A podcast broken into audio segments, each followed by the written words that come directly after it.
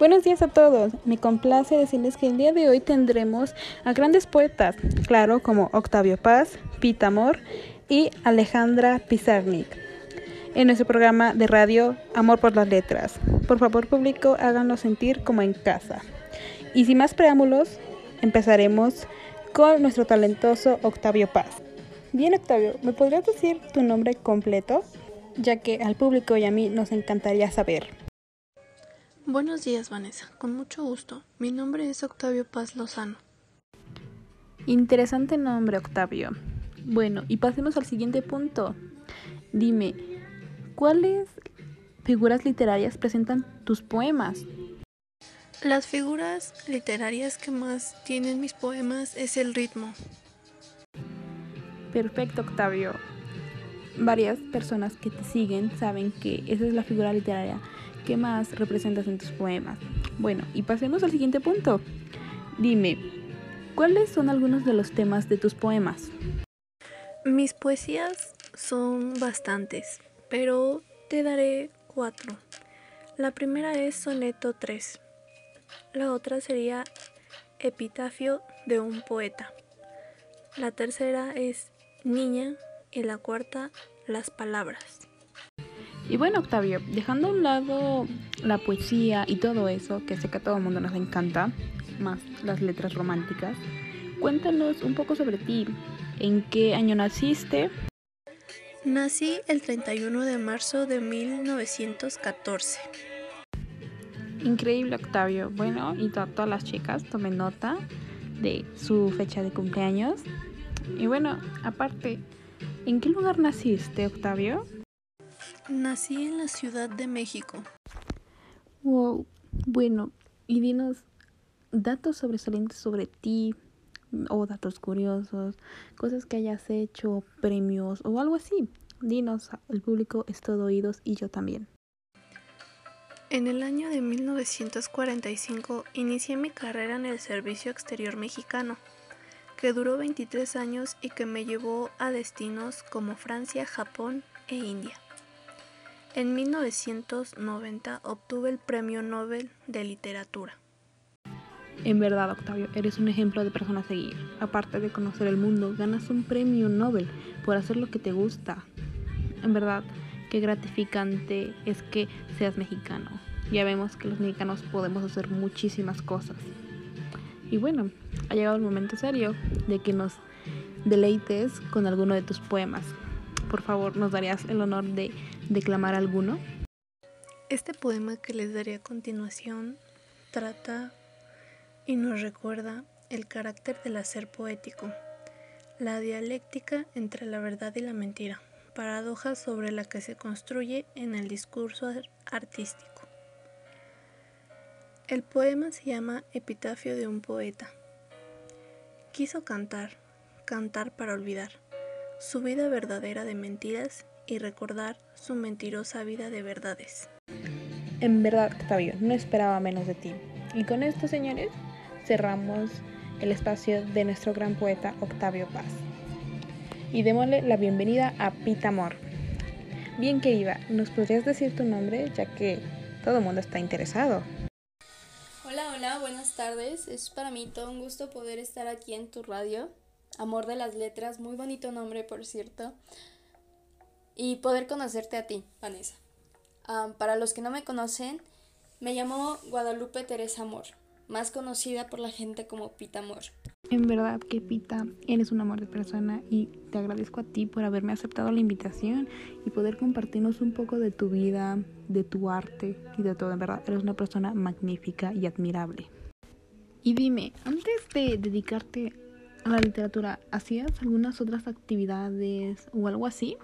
Yo tengo esa duda ya que eres una persona preciosísima y aseguro que has de haber hecho otras cosas muy importantes, tanto como la literatura.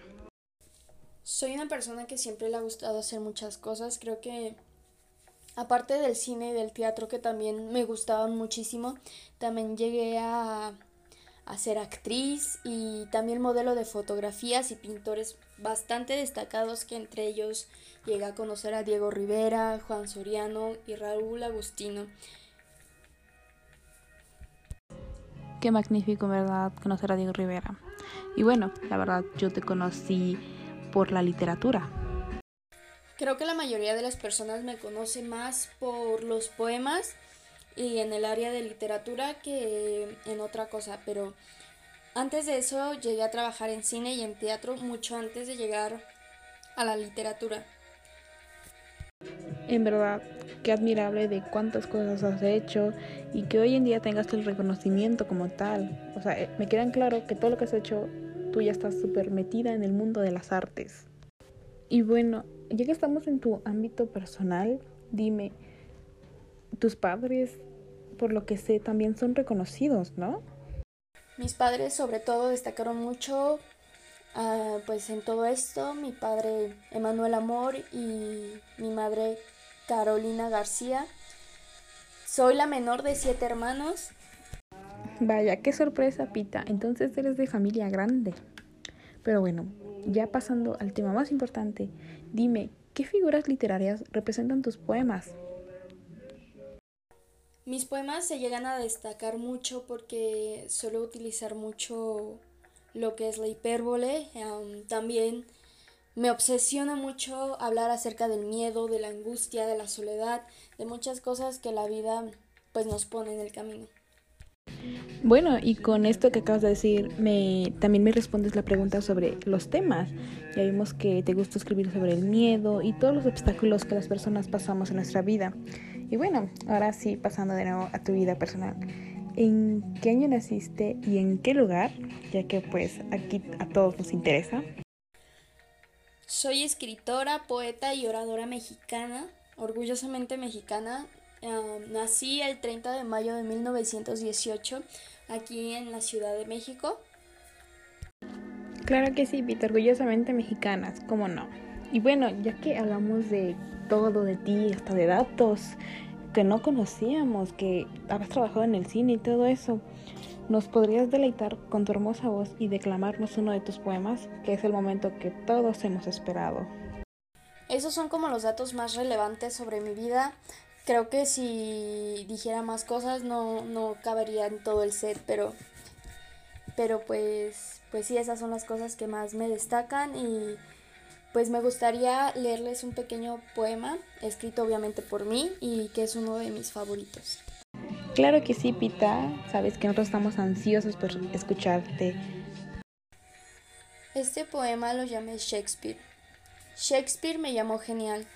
Lope de Vega, infinita. Calderón, bruja maldita. Y Fray Luis, la episcopal.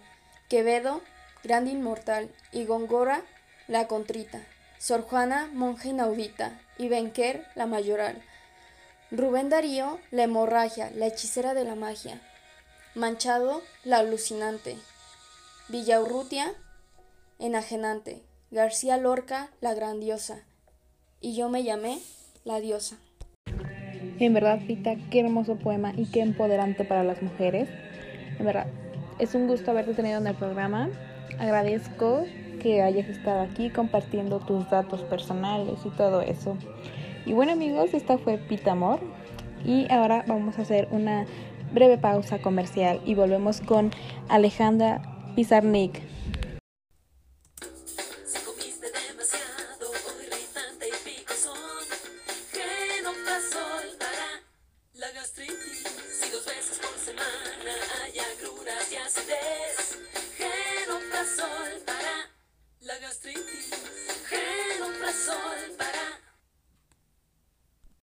Y bien amigos, estamos de vuelta con Alejandra Pizarnik. Por favor, háganla sentir bienvenida en este su programa. Y bueno, vamos a empezar. Dime, ¿cuál es tu nombre completo? Hola, ¿qué tal? Es un gusto presentarme el día de hoy aquí. Muchas gracias por la invitación. Y para los que no me conocen, mi nombre es Flora Alejandra Pizarnik, eh, más conocida únicamente como Alejandra Pizarnik. Más bien, gracias a ti por haber asistido. Y dime, Alejandra, ¿con qué figura literaria te sientes más cómoda al utilizarla? ¿Cuál representas más en tus poemas? La figura literaria que se me es más común usar y con la que me siento más cómoda es la hipérbole. Interesante. Y bueno, dime, ¿cuáles son algunos temas que representas en tus poemas, lo que te inspira a escribir y todo eso? Los temas más comunes que me gusta resaltar en mi poesía son la muerte, el silencio, la infancia y la enajenación. En verdad, qué temas tan profundos e interesantes. Para mí son súper interesantes. Y bueno, dime, ¿tú tienes algunos de tus temas favoritos que más signifiquen para ti?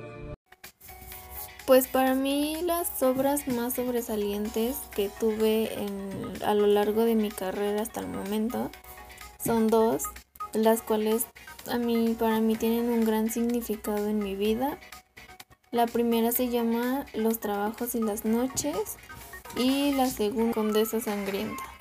En verdad que excelentes trabajos. Y bueno, pasemos a un tema un poco más íntimo. Y bueno, dinos, ¿en qué año naciste y en qué lugar? Ya que es importante saber de dónde eres, tus orígenes y todos. Y a mí me encantaría saberlo, al igual que al público que nos está escuchando. Pues yo nací el 29 de abril de 1936 en Avellaneda, Argentina un lugar muy bello al cual me gusta ir a visitar eh, cuando puedo y cuando tengo tiempo porque ya no vivo actualmente allí. Maravilloso, en verdad. Ya veo dónde sacas tanta belleza. Una Argentina preciosísima y el lugar, claro, hermoso.